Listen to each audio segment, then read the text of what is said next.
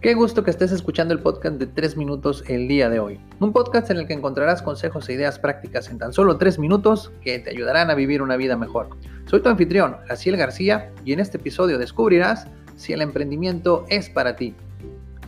El emprendimiento definitivamente no es para todos, pero quizá puede ser para ti. La cultura tradicional nos dice, entra a la escuela, estudia duro, gradúate, sal a pedir un trabajo y cuídalo para que puedas jubilarte y vivir de tu pensión. Y está bien, para muchas personas esa es la fórmula del éxito.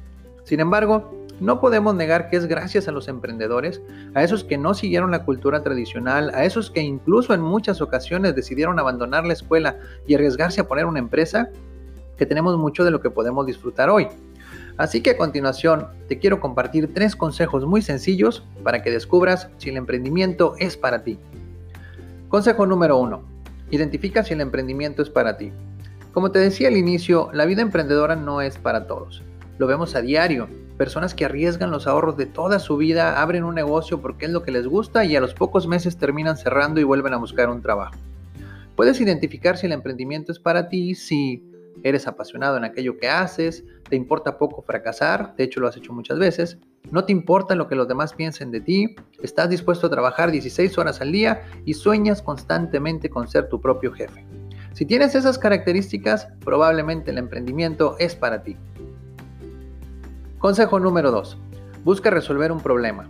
Si cumples con las características del emprendedor, entonces es probable que ya estés listo para emprender.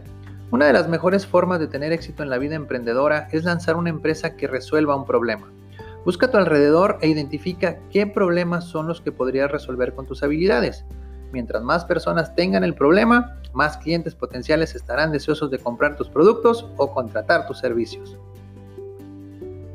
Y consejo número 3. Da el salto de fe. Quizá en este momento tengas un trabajo de tiempo completo que te da cierta sensación de seguridad. Sé que el cambio en ocasiones puede ser aterrador, pero recuerda, el emprendedor es quien se lanza al vacío y en el trayecto de caída construye el paracaídas. Da el salto de fe. Esta es tu oportunidad. Más fácil no podría estar. Bueno, la verdad es que nada que sea digno de alcanzar será fácil de lograr. Si quieres ir tras tu idea y convertirte en todo un emprendedor, aplica los tres consejos que te compartí el día de hoy. Identifica si el emprendimiento es para ti, busca resolver un problema y da el salto de fe. Se despide tu amigo Jaciel García y recuerda, lo primero que debes hacer para alcanzar tus sueños es despertar.